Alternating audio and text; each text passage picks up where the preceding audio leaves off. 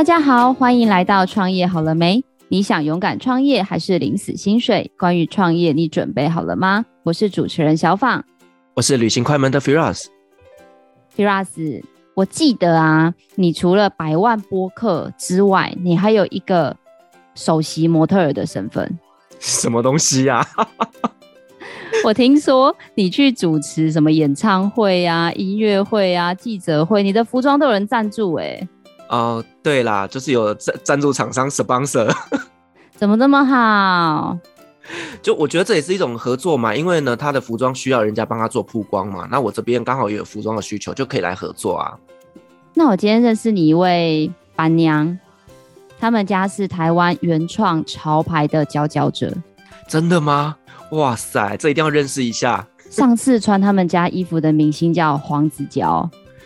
哎、欸，我赞助厂商，他的衣服也是赞助康子佼，哎，所以你们是同等级的，啊，是不是？哎、欸，真的耶，可以配合一下哦。好哦，那我们赶快来欢迎我们就是站上国际伸展舞台的 DYC Team 的创办人，我们的小安，欢迎小安。大家好，我是 Evelyn，我是 DYC Team 的 Founder。小安啊，我们很好奇，你知道吗？每次讲到这个 Fashion。这台湾很多人都会想到是那种什么米兰时装秀啊、纽约时装秀，到底服装设计是在做什么呀？好，哎，这个因为它有真的有太多面向，然后我们可以先从刚刚大家其实一直就是聊到的潮牌这件事情来说起。哎，我我我方便访问就是两位主持人，你们认知的潮牌是什么吗？我认知的潮牌很肤浅的，就是前一阵子那个形象不好的罗志祥啊，就是感觉 很多人都说这些明星穿的这种很嘻哈或什么的风格，很多人就会把它定位为潮牌。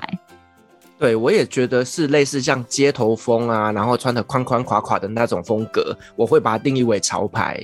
嗯嗯嗯，我觉得那个大家定义哦，就是其实蛮一致的，就是认为就是潮牌它可能就是比较呃街头一点，然后有带点运动元素这样子。那我们品牌的话稍微就是比较从生活出发，那所以我们自己本身啊比较不说潮牌，但我们就会说我们是设计师品牌。那设计师品牌这个在台湾又算是小众中的小众，那跟潮牌就是有点稍微的不太一样这样。那小安，你是一开始就是学像什么？因为我是福大的嘛，有什么织品系呀、啊、服装设计系，你是学这个出身的吗？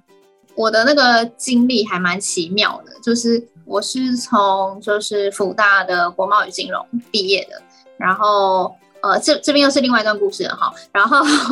然后接着呢，我就是进入了公关公司。然后在公关公司做，呃，因为我们主要就是面对一些媒体嘛。那面对一些媒体以后，我就发现说，哎，那消费者他们的活动到底都是谁在就是规划跟经营的？所以我就呃跑去做了活动公司，然后。呃，在活动公司打滚了一阵子以后呢，我就又觉得说，哎，怎么有一个默默的一只黑手，然后常常就是在干扰广告公司跟活动公司，然后就发现他就是广告公司，所以我最后就跑去了 Leo Burnett，就是 4A 的广告公司，然后我们就会就是针对就是无论是产品或者是企业品牌，他们可能年度的策略或者是一些呃，当然就是广告行销这些都会，然后到拍片，然后还有一些产品的定位等等这些去做一些策略性的规划，这样子。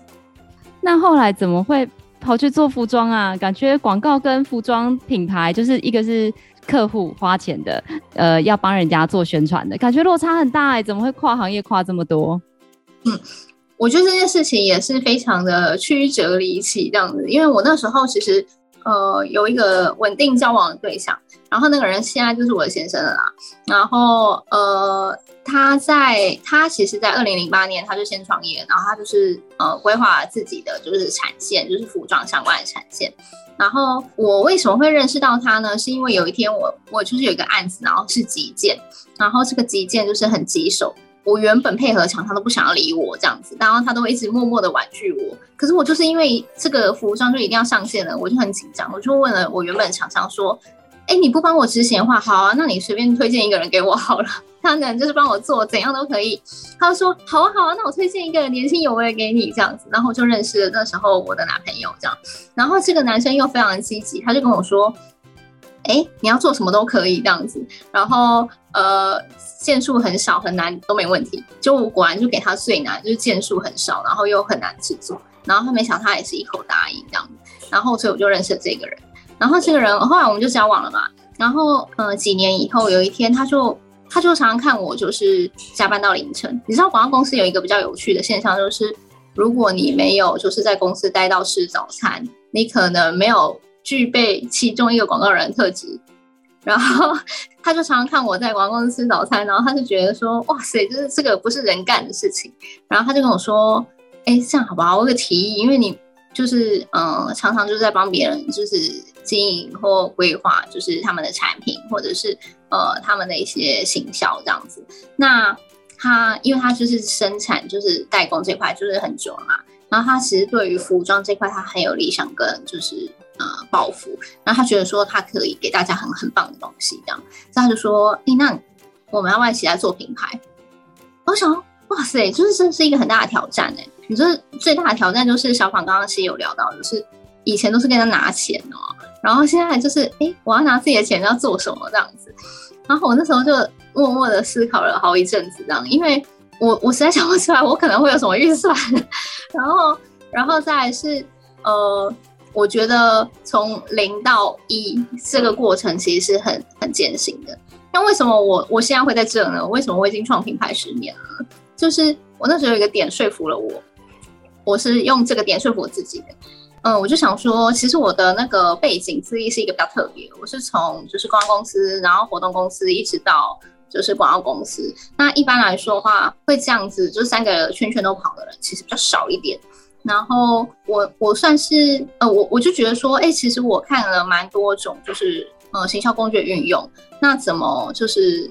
呃对有一些人来说，哎，或许他可能就是在某一块很就是很专精，或者是很很强这样。那我如果是三个都通盘了解，我是不是有办法，就是在呃什么事情上面可以把这些工具都融合的很好，然后也可以让他们做最好的发挥。所以我我就决定。我要就是接受，就是我那我那时候男朋友的提议，然后接受这个挑战这样子，然后我们就一起创立了品牌，这样，所以开始是这样开始。那创立品牌之后有不用吃早餐吗？感觉你们服装也是很血汗的一个行业耶，能不能分享一下你创业之后是不是真的如你预期的就又比较轻松，还是其实更累啊？好。嗯，这件事就又又是一个很长篇的故事。不过融合起来说的话，我觉得小访刚刚又说对了，就是搞什么？就从业以后，就是还是每天都要一直看到那个日出跟吃早餐啊，这样子，就是并没有就是呃，因为做了自己喜欢做的事情，或者是呃，你选择了一个自己当老板这个职业，然后就会变得更轻松，并没有这样。所以呃，我们那个时候其实。一开始创业其实真的是蛮辛苦，因为什么事情都自己做嘛，然后什么东西都要自己来呃判断跟承担，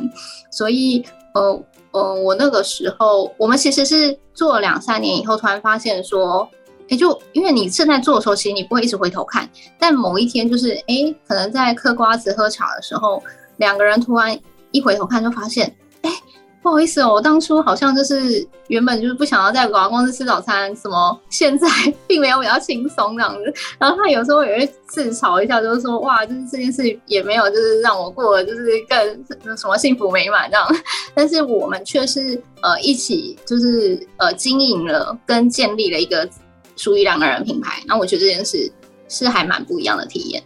对，但其实经营品牌哦，变成是你要学习的东西就是非常非常的多诶，绝对不是只是单方面以前说在公司里面哦，就是呢呃专门做行销这件事情就好了，变成是你现在包括像是你的一个成本管管控啦，然后通路啦，甚至是实体人人的管控都要学习，那这个会不会变成说你跟你呃先生之之间就会有一些些的冲突产生呢？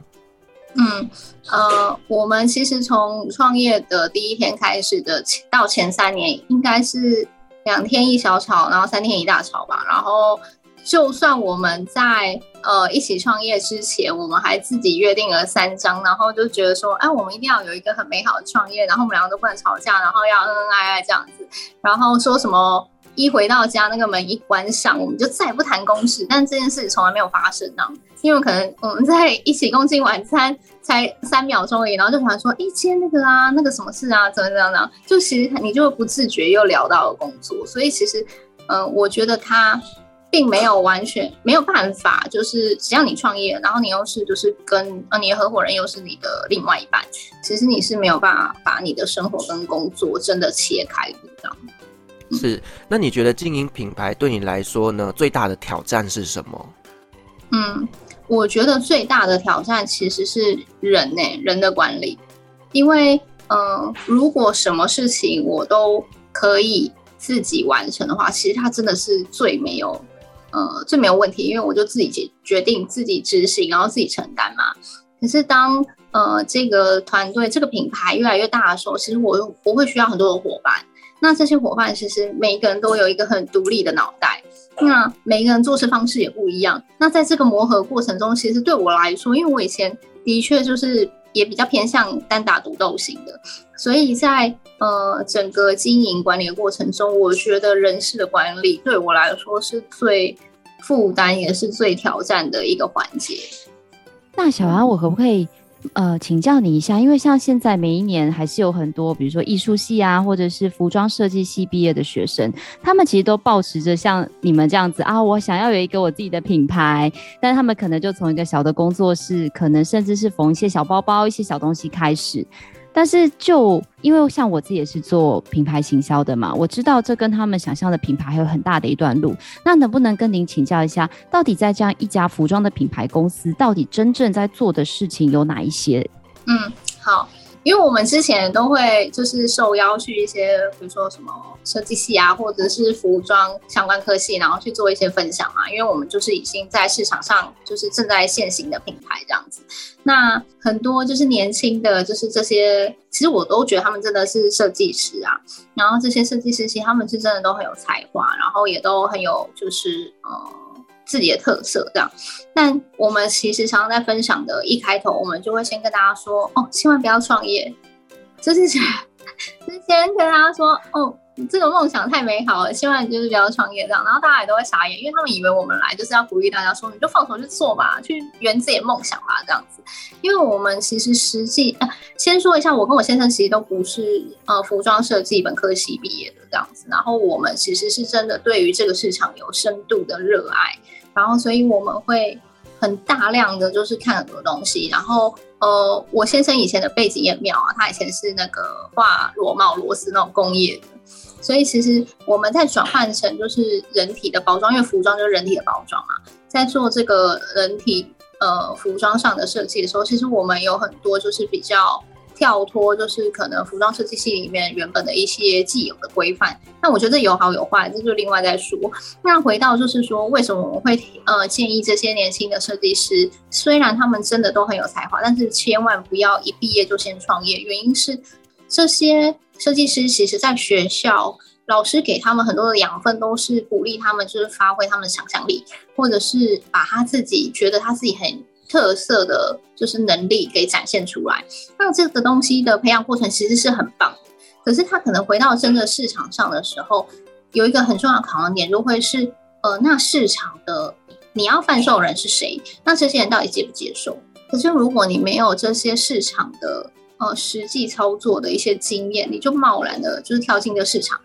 那一开始会捧场，其实真的都只有自己的亲朋好友。那这件事就会变成很可怕的循环，就是。呃，当你推出了第一波，然后你的亲朋好友感觉哇，就是很捧你的场。然后如果你的亲朋好友又很多的话，那就更好嘛。你可能第一波销售其实是很漂亮的。那在销售完这一波以后，你的下一波怎么办？可能接着就急速只剩下一半的人愿意再捧你一下场。那接下来两剩下两层一层，然后再就没有。那所以很多就是新兴的呃新锐设计师，他们可能在比较理想化的状态下，他们进入市场以后，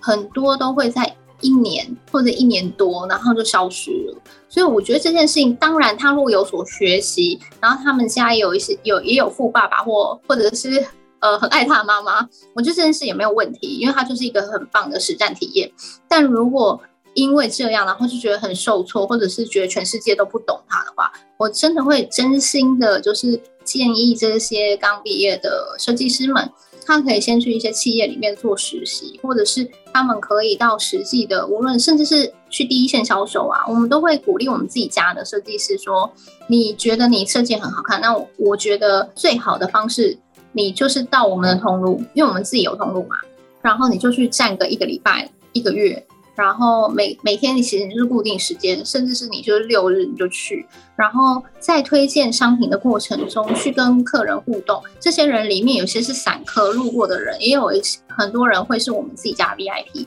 那你可以跟他们聊天，聊的会是那他们到底为什么喜欢我们？然后他们喜欢的点是什么？那他们挑选我们过程不选别人的原因又是什么？那这些才能真的就是让他知道说，哦，如果他要成为一个独立的设计师品牌的时候，他可能应该要怎么选择自己想要的 TA，然后以及他应该怎么样让自己的风格可以让更多人喜欢跟接受，然后最后有销售成绩。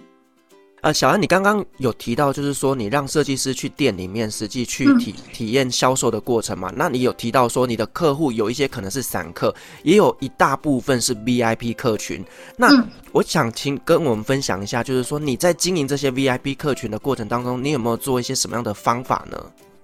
我们品牌有有做一件事情，就是我们从来不打折，品牌从来不折扣。呃，这个做法其实是也是我们从就是经营。呃，从零开始一直以来，然后慢慢学习到的。其实我的第一家店是开在信义区，然后我们是呃品牌成立没多久，然后就就有机会进驻了百货公司，然后就在那边开了一间店。那其实很新的品牌进入百货公司，大家会觉得很吃惊，因为呃第一个就是百货公司的抽成那些都很高嘛，然后固定成本也很高，然后我还要请非常多的人事这样子，所以。呃，他们都问我说，为什么你都还没有就是炒出声量的时候，你就要进入百货公司？但我对我来说，我就是因为什么都没有。可是如果我有机会就进入百货公司，呃，这些成本我都把它思考成为广告费用的转换，那我就会觉得非常值得，因为百货公司本来就会自带人潮来给我，而不是我自己养客。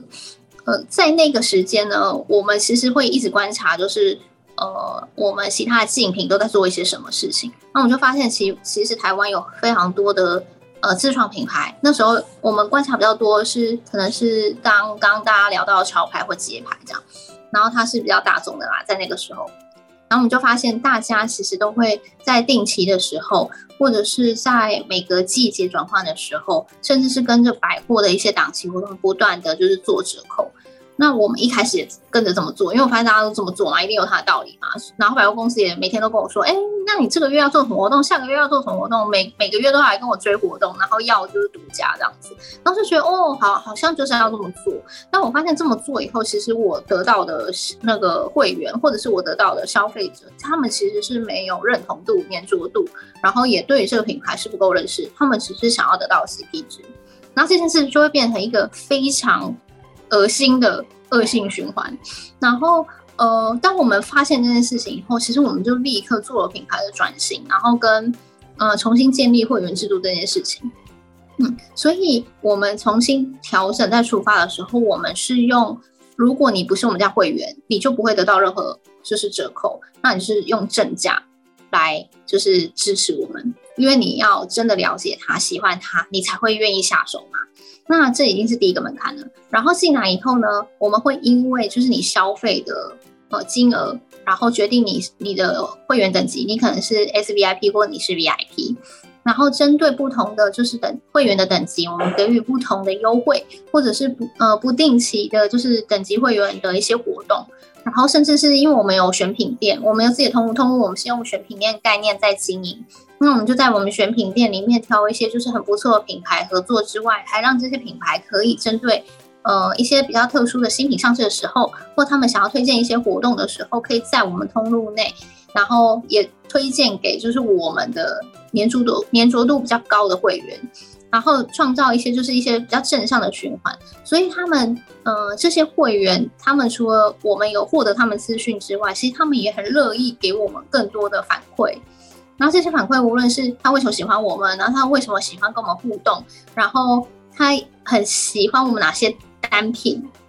然后以及希望就是嗯、呃、可以跟着品牌怎么就是走向美好的未来。那这些都是我们在经营会员上面的一些观察跟体验啦。然后我们也发现这样的模式其实真的是比较好的，因为我们也希望我们的生活穿搭不受到季节的影响，不会有所谓过季的问题，所以我们就会持续不断的推出我们觉得很好看的设计，那它可以做不同季节上的。呃，互换穿搭，然后当他们就是觉得说，哦，他这件很喜欢的单品，他穿很久，然后甚至有维修问题的时候，这些会员也都可以拿回来。我们会尽力的，几乎都是免费的方式来帮他们进行维修，只要能维修的话。刘老师，我觉得刚刚听完 Evelyn 的介绍，我有一种到香奈儿消费的感觉，就是我买了之后，我很喜欢，很珍惜，互相搭配，然后。穿旧了之后会有问题，还可以拿回去回修，哎，我真的觉得是超级物超所值的。对啊，我觉得真的成为 VIP 客人，真的哇，好贴心哦！这种所有的服务都做得非常非常的到位。刚刚就是那个小朋友讲到，就是感觉就来到精品这件事，其实我有两个比较有趣的那个小分享。第一个就是我们家其实还蛮多，就是穿全身精品的会员来我们家，就是挑。单品，因为我们所有的衣服上面都有一个限量编号，然后我们的衣服都是限量的，所以他们就是觉得来我们家买到就是设计感、特色，然后用料好，因为我们的东西都在台湾开发制作嘛，然后又有自己的产线，所以他们觉得在这边就是物超所值。所以当他就是想要跟其他人更与众不同的时候，他就会来我们家。然后第二件事情就是，呃，我们之前就是有发现，就是真的有穿了那个。两年多的裤子，然后他真的超爱哦，爱到我用很不好意思的方式私讯我们，然后就说：“哎、不好意思，他就是有一件他真的很爱的裤子，可是他不小心把扣子弄掉了。”然后我就想：“哦，OK 啊，因为通常我们会遇到，其实大部分都是半年、一年内的这样，就没想到那个已经穿两年多了。”然后我们就说：“那你商品就是有什么问题，要不要先拍照给我嘛？我们比较好帮你快速判断，因为有一些就是如果太夸张，我们是没有办法维修嘛，他就不用带来了。”然后他就他说哦好啊，其实很简单就扣掉，他就拍给我们看，然后我就发现这件裤子真的非常有历史跟岁月的痕迹，然后我们就我们真的是虽然就你很惊讶，但是另外一个情绪是很感动，就是他是真的很喜欢这件裤子，然后我们就帮他做好这个扣子的维修，然后可是因为那布料已经没了嘛，所以我们就只能用就是最新一季的扣子，然后帮他换这样子。然后换了最新的扣子之后，我们也有推荐他说：“哎，那其实有一款，就是如果那个呃质感啊，或者那个弹性啊，你喜欢什么感觉的话，其实最现在有一个什么样的裤子，你可以就是挑选。”他就很开心，就带走他那件那个修好的扣子的裤子，然后同时他也买新品。所以我觉得这个就是很互相啊，就是感感觉是真的在交朋友，但是它也是一个我们在经营品牌中的就是一种小小的快乐，就是大家就是是真的就是彼此，你你会感觉到就是有一种就是我想到你，你想到我的感觉这样。我觉得常常顾客跟设计师有一种伯乐之于千里马的感觉，就是。嗯我设计一个东西，然后有人懂得欣赏，然后会把它穿在身上，那我觉得这真的是一种成就感的感觉。对。那 Evelyn，我有一个刚刚在听的过程中，我有一个比较好奇的地方，就是刚才您有讲到你们有自己的供应链。那因为像我们之前有访问过另外一个，他是做选品店，但选品店大部分都是。挑选国外的商品，然后做进口，所以常常都会有一个诶，比如说今年就要预测明年的流行趋势啊，等等等。那你们有自己的产线跟自己的设计师，不知道你们在就是一个品牌很重要的供应链管理跟设计规划管理，你们有没有什么样的诀窍可以跟大家分享？我觉得还是回头要看，就是你的品牌定位是什么，你想要带给人家的是什么。我们的选品店跟我们的品牌都是用 D Y C 品嘛。那 DYC 的字义是 Define Your Character，那这个的中文我们给它一个呃名称叫做定义自我。其实定义自我的话是透过我们的商品或透过我们的选品，然后协助你更能自信的展现自己这样子。所以我们其实一直在鼓励大家是说，或许在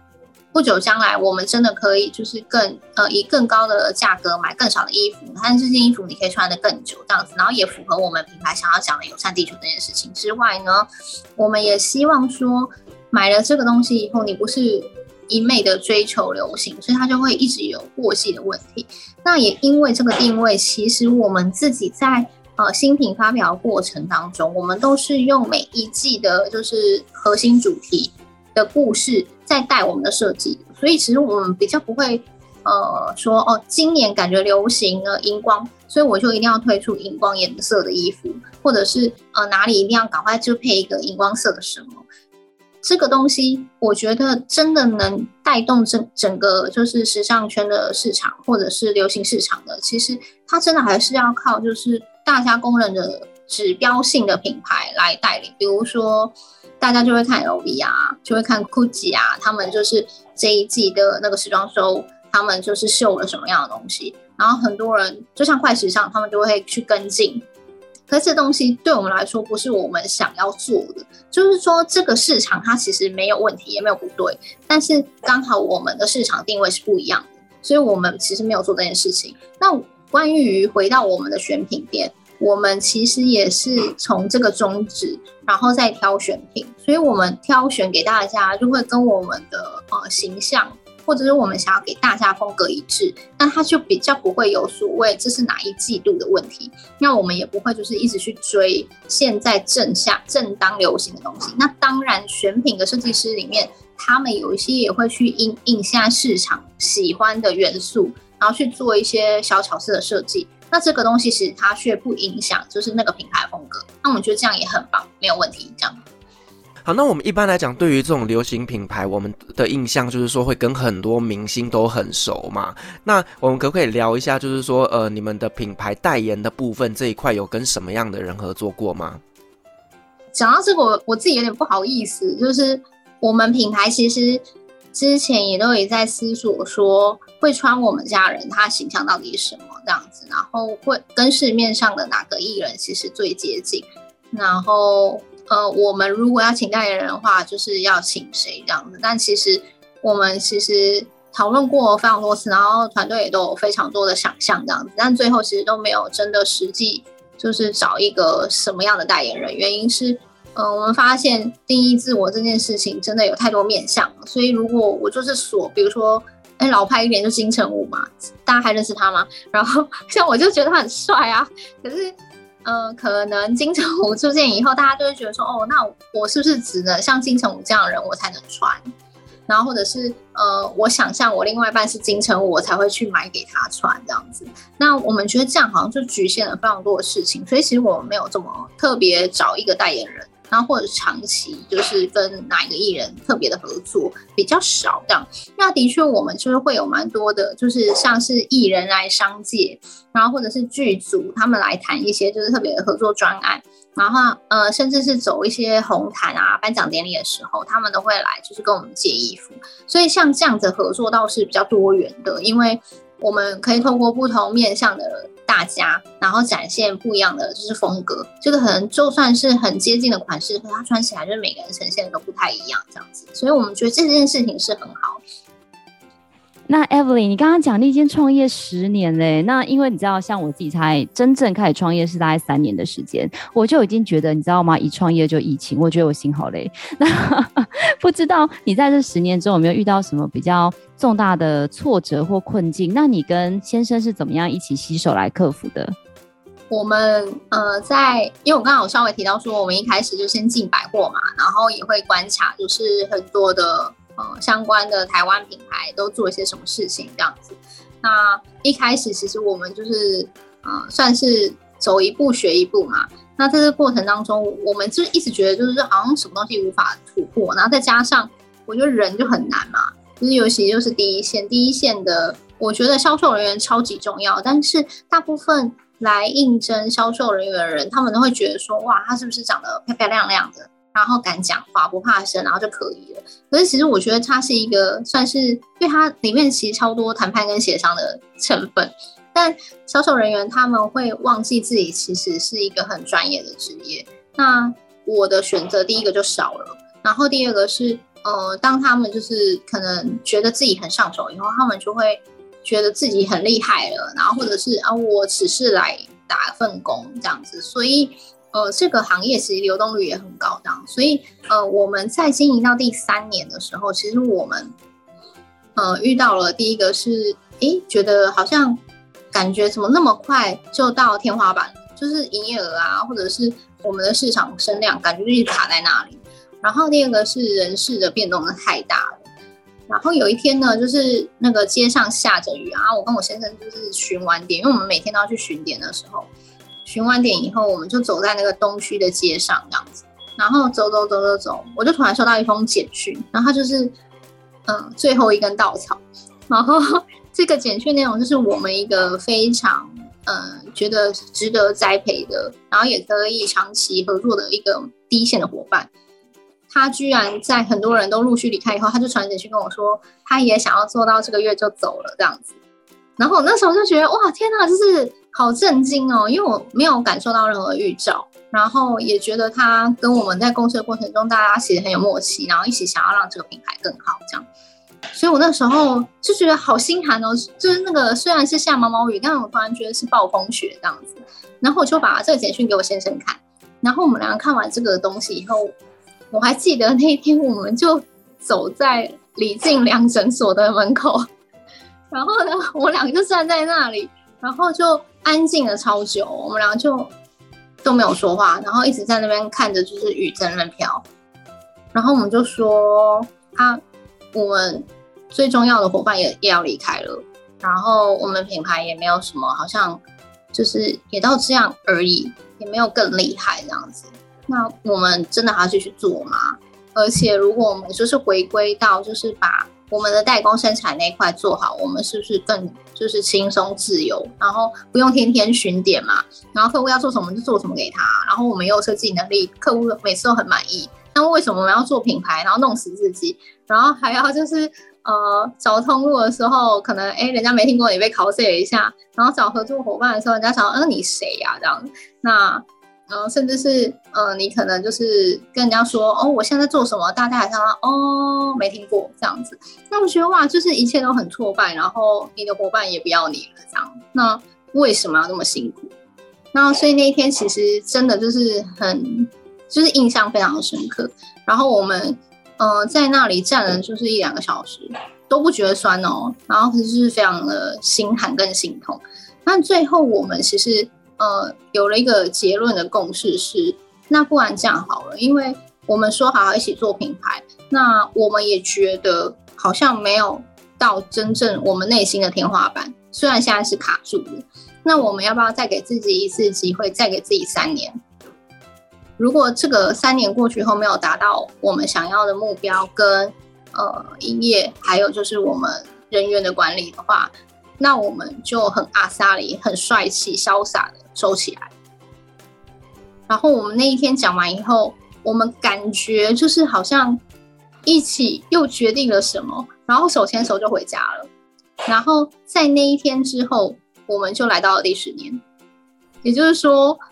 我们其实又过了那个三年的坎，而且不知不觉，我们其实甚至是超过了三年的坎。然后我们来到就是品牌第十年，那我相信我们可以继续就是做得更好，这样。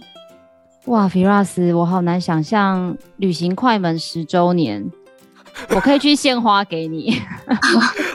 哎、欸，我我刚刚其实听 Evelyn 这样分享，我真的觉得就心有戚戚焉呢。经营品牌真的就是最困难的，就是在人这一件事情。包括像我自己在经营旅行快门的团队，我也是遇到人的问题，哦，真的觉得很心累。哎，但我这个我这个呃，我那天就是提离职的那个伙伴啊，其实我后来就是还蛮谢谢他的，因为他后来就是跑去了精品当第一线的销售，然后呃，他去了精品以后，其实我都跟他说，呃，我觉得你一定可以做的很好，这样，因为我们还是保持良好关系嘛。隔了几年以后，他其实也真的做得不错，然后就是呃，成长的越来越好这样子。然后有一天，他就是传简讯给我，然后他就跟我说，嗯，他很谢谢那时候，就是他在我们公司就是三年，然后就是我们都很愿意栽培他这样子，然后也愿意给他很多空间。然后他现在在精品，他其实做的很开心之外，他其实也都会跟客人主动分享，就是呃，如果你想要买什么风格衣服，可以到 DYCT。那我觉得这件事我是出乎意料，就是没有在我预期范围内，然后我也觉得非常感动。而且他的客人，甚至有些人还会回馈他说：“哎，你怎么知道这品牌？因为他真的有在买。”然后就觉得哇，就是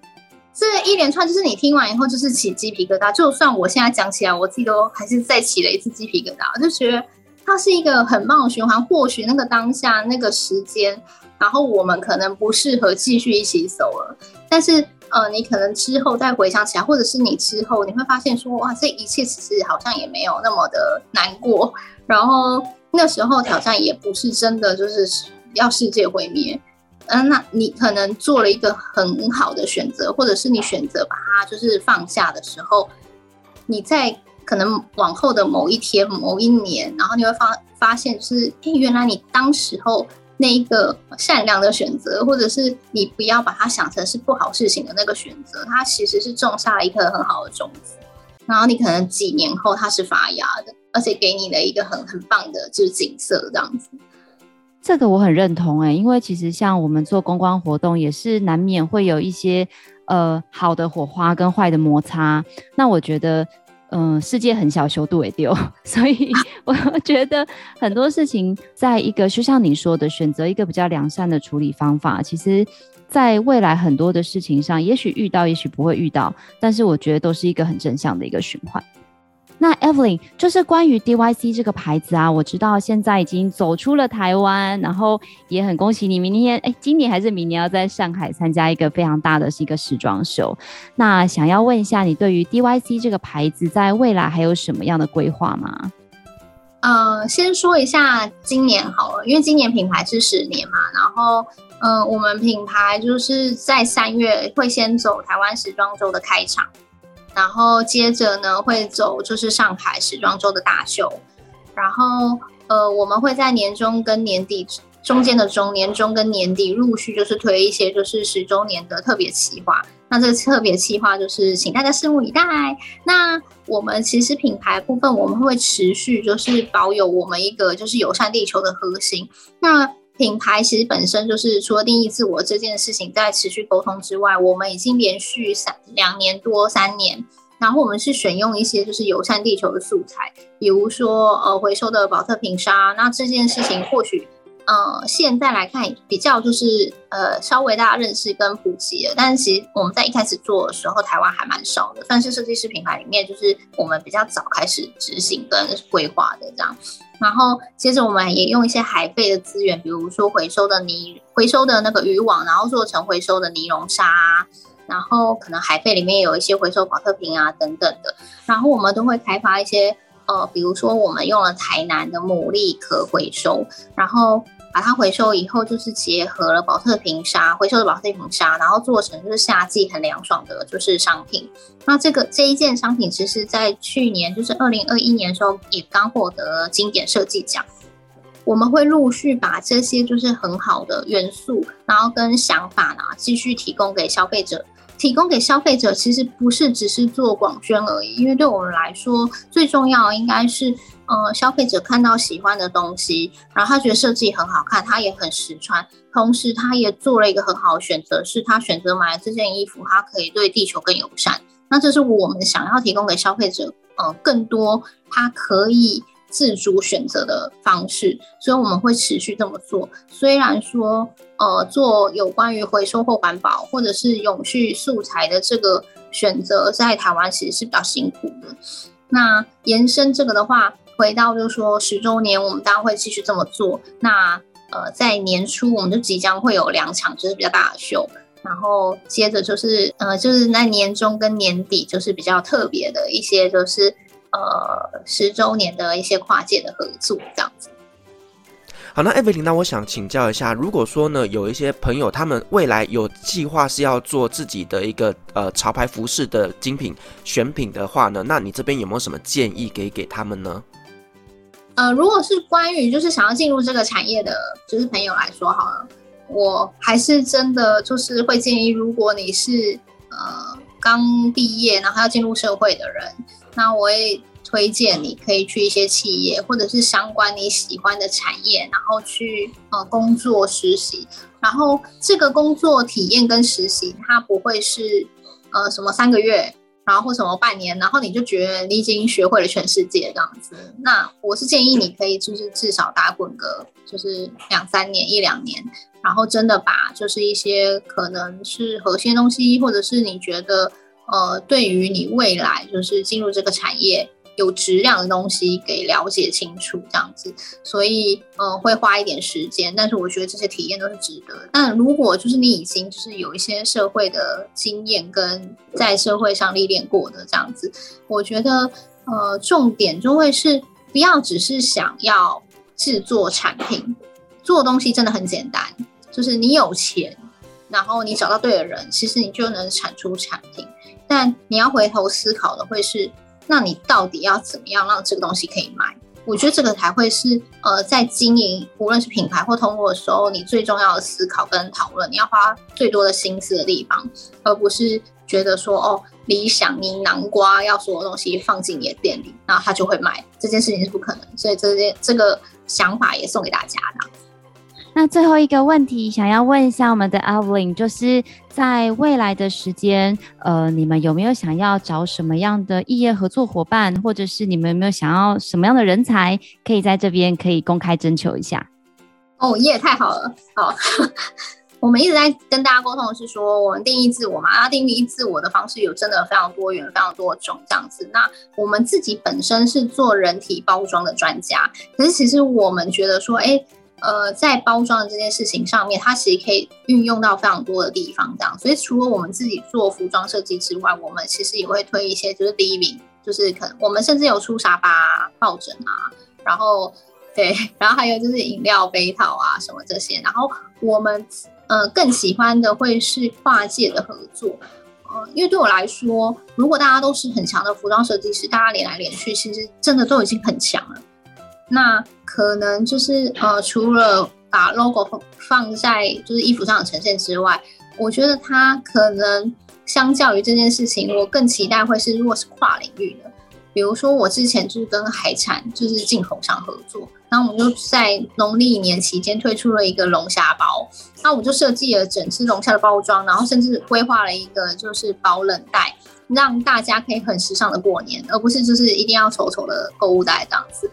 然后，呃，我们其实也跟饮料合作过，然后推出了独特的口味跟饮料的替代。然后居家部分，我们其实之前也有跟 IKEA 就是做过一些限定店的合作，这样子。所以其实对于跨界的这件事情，我觉得超级欢迎大家。如果就是有任何就是想法的话，都可以就是跟我们来做一些比较有序的合作。那我觉得这个对于 TA 上的交流或认识也是可以就是极大化，跟让他就是。呃，不同的 TA 可以接触到不同的东西，可是这东西或许只是他以前没接触，所以不知道。但如果接触以后，他也会很喜欢。我觉得这个才会是得到最大的效益。哇，今天很荣幸邀请到 Evelyn 呢，真的是个大家看不到她，但她真的是个美女，大家可以上网去搜寻一下。然后他们家的衣服也真的都超好看，然后穿起来又超舒服的。Firas，你要不要下次哪一个活动的时候，你可以说我是真心支持台湾潮牌，可以去问一下能不能出街衣服。哎、欸，我刚刚已经很认真在逛他们的官网，欸，哎，谢谢，真的很好看，真的很好看，而且 Firas 身材很好哦。虽然你现在只有看得到这样，但他有练过，所以他穿你们家衣服一定很好看。我也很期待我们之后可以有一些怎么样的合作，例如说我们举办一些实体的活动，好，例如说粉丝见面会或者是一些相关的主持活动，都可以跟你们这边来配合。没问题，没问题，非常期待。好哦，谢谢 Evelyn 今天跟我们分享了很多关于服装设计，还有她在营运上的一些快乐跟不快乐，还有怎么样度过创业的低潮的一个时期。相信大家对于我们的台湾的一个服装的品牌的产业，应该可以有更多不一样的认识。那如果你有更多想要了解我们 DYG 的一个品牌，或者是想要跟我们的 Evelyn 联系的话，我们都会把联系的资讯放在我们的下方资讯栏。如果你喜欢我们的节目，别忘了给我们五星好评加分享哦！创业好了没？我们下次见喽，拜拜，拜拜。